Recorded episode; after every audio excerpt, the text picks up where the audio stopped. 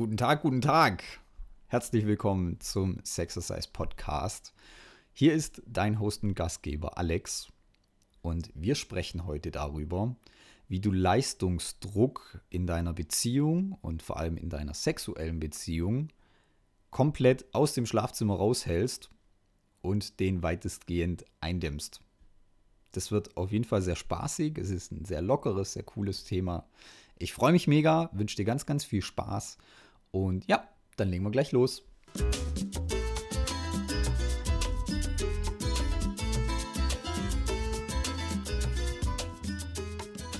Generell leben wir in einer Leistungsgesellschaft. Das ist dir mit Sicherheit am ein oder anderen Punkt schon mal aufgefallen und das hast du bestimmt auch schon mal zu spüren bekommen, vor allem wenn es ums Berufliche geht. Jetzt haben wir nur folgendes Thema. Diesen, dieser Leistungsdruck, der da aufgebaut wird, der macht leider auch im Schlafzimmer nicht Halt. Konkret sieht es dann so aus, Männer haben den Leistungsdruck, gut im Bett zu sein und da eine Mordsperformance abzuliefern. Und Frauen haben zum, Be zum Beispiel einen Leistungsdruck, was Schönheitsideale angeht. Das heißt, möglichst immer hübsch und attraktiv zu sein und sich im Prinzip nie äh, ungeschminkt aus dem Haus zu wagen und so weiter. Das hat ja auch was mit Leistungsdruck zu tun. Und ja, wir schauen uns heute dazu das Thema spielerische Sexualität an. Bedeutet also, wir klären heute miteinander die Frage, was muss denn in deiner Sexualität passieren, damit du das Ganze einfach viel lockerer nimmst, viel leichter nimmst und so dieser Leistungsdruck, der sich in deinem Kopf aufgebaut hat, so ein bisschen verziehen darf. Ich glaube, gerade auf Dauer ist es ein ganz, ganz wichtiges Thema in der Partnerschaft, denn oftmals kommen wir mit einer Vorgeschichte in die, in die sexuelle Beziehung mit einem neuen Partner rein. Ähm, wir kommen mit einer gesellschaftlichen Prägung rein, wir kommen mit einer gewissen Erziehung da rein. Und die muss nicht zwingend positiv sein.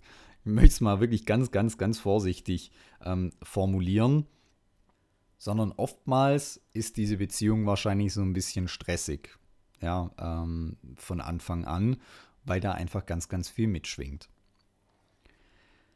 Bevor ich jetzt konkret dazu komme, was diese spielerische Sexualität denn in der Praxis auszeichnet, möchte ich dir noch ganz kurz ein, Beziehungsmodell äh, erklären, das haben wir uns eigentlich selber, ich bin mir sicher, das gibt es irgendwo im Internet und das ist mit Sicherheit keine Erfindung von mir oder von meiner Partnerin oder von uns beiden, sondern ähm, das ist mit Sicherheit sehr bekannt. Wir haben uns das trotzdem mehr oder minder selber angeeignet.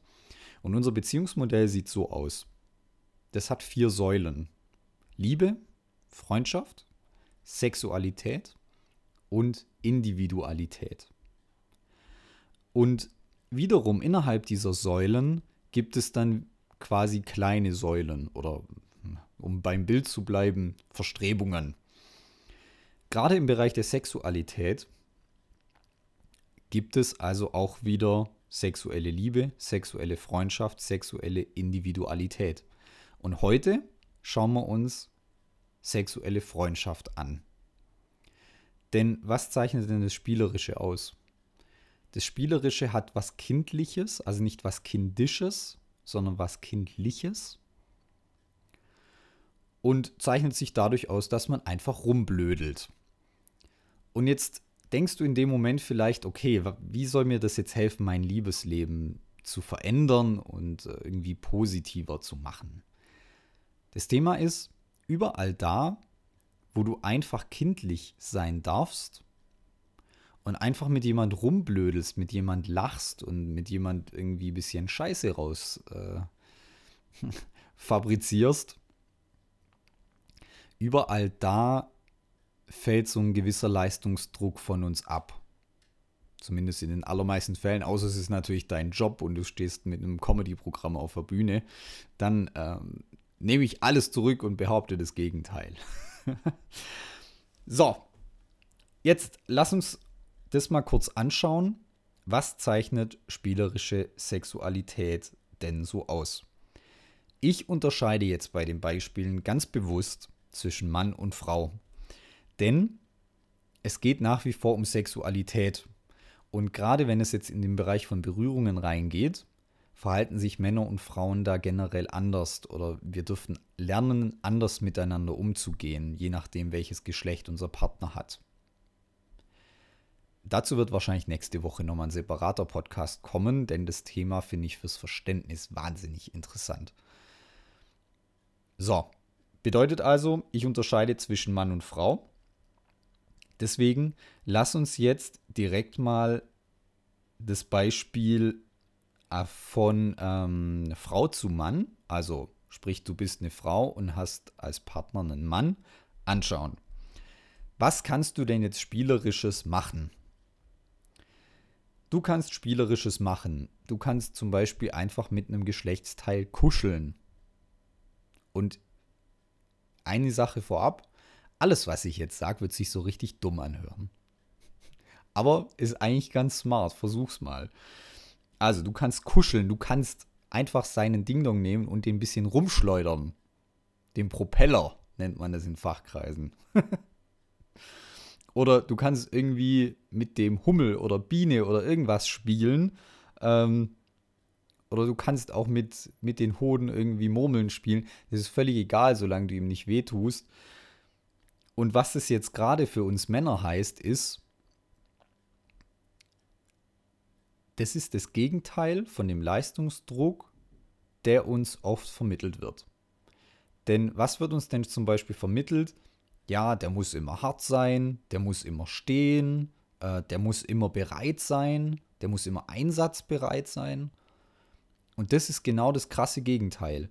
Sondern er darf einfach mal so sein und wenn die Frau dann noch zum Beispiel Dinge sagt wie, ähm, jetzt wird er gerade wach und findet es auch noch doof, dann ist es wirklich das genaue Gegenteil. Also, wenn er wach wird, kann man logischerweise viele Sachen nicht mehr so äh, lustig miteinander, äh, also nicht mehr so spielen.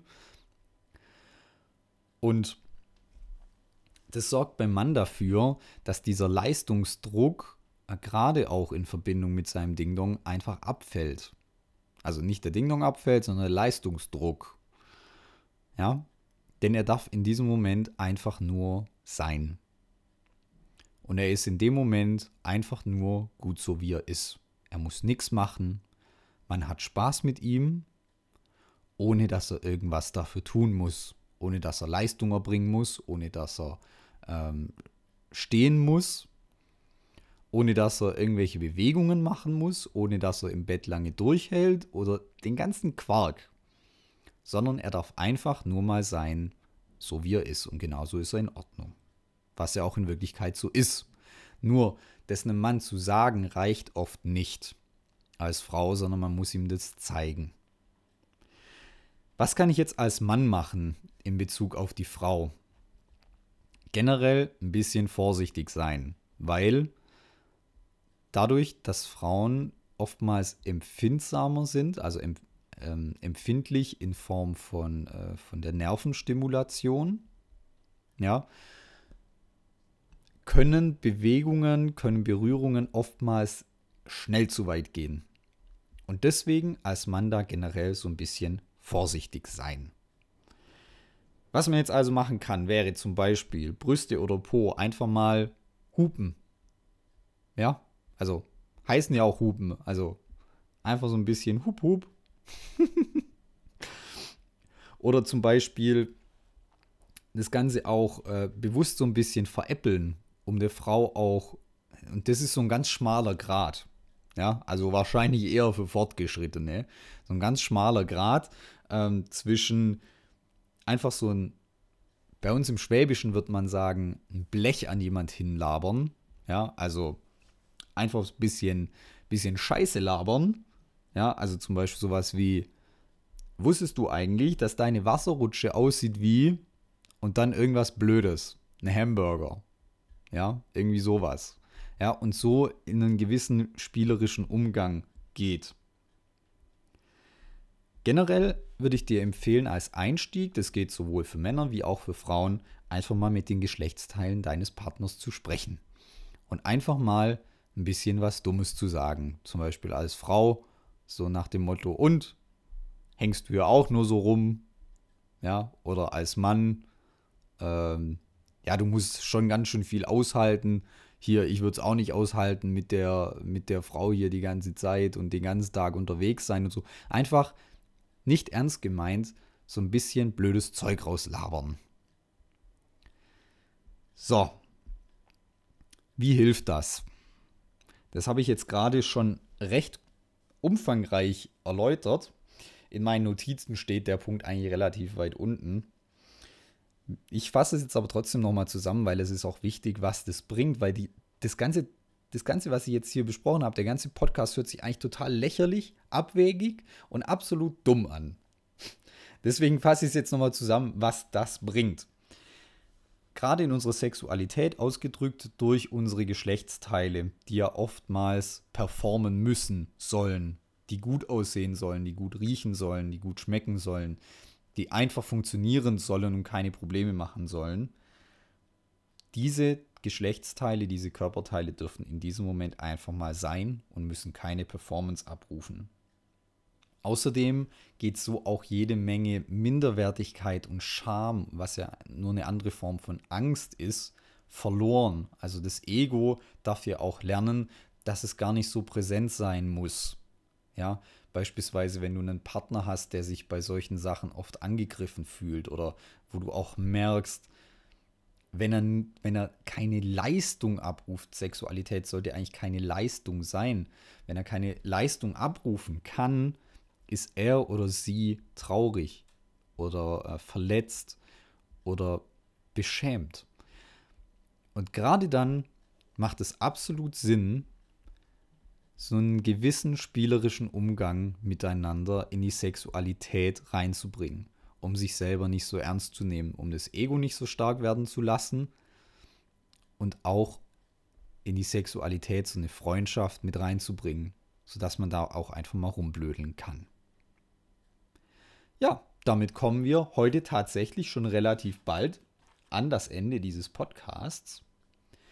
Und deswegen habe ich heute natürlich auch wieder eine Sexercise für dich, also eine wöchentliche Sexaufgabe, die du lösen darfst. Und die lautet heute wie folgt. Suche dir eine sexuelle Spielerei, die du mit deinem Partner spielen kannst. Ja? Ich wiederhole nochmal die Ideen oder eigentlich so die Hauptidee, mit was man starten kann. Und zwar einfach mit Geschlechtsteilen zu sprechen. Wie mit einem Menschen. Ja, nur dass man wahrscheinlich keine Antwort bekommt. So, falls dir diese Folge gefallen hat, dann freue ich mich ganz, ganz doll über eine Bewertung auf iTunes und über einen Follow auf Instagram. Auf Instagram, wir haben jetzt gerade den 13.12.2019 und auf Insta mache ich, mach ich jetzt gerade den Amorelie Adventskalender auf. Werbung an der Stelle. Ähm, und zwar jeden Tag ein Türchen und mache darüber eine Insta-Story. Und falls es dich interessiert, was da so alles drin rumfliegt in diesem Kalender, dann schau gerne auf Insta vorbei. Ich freue mich.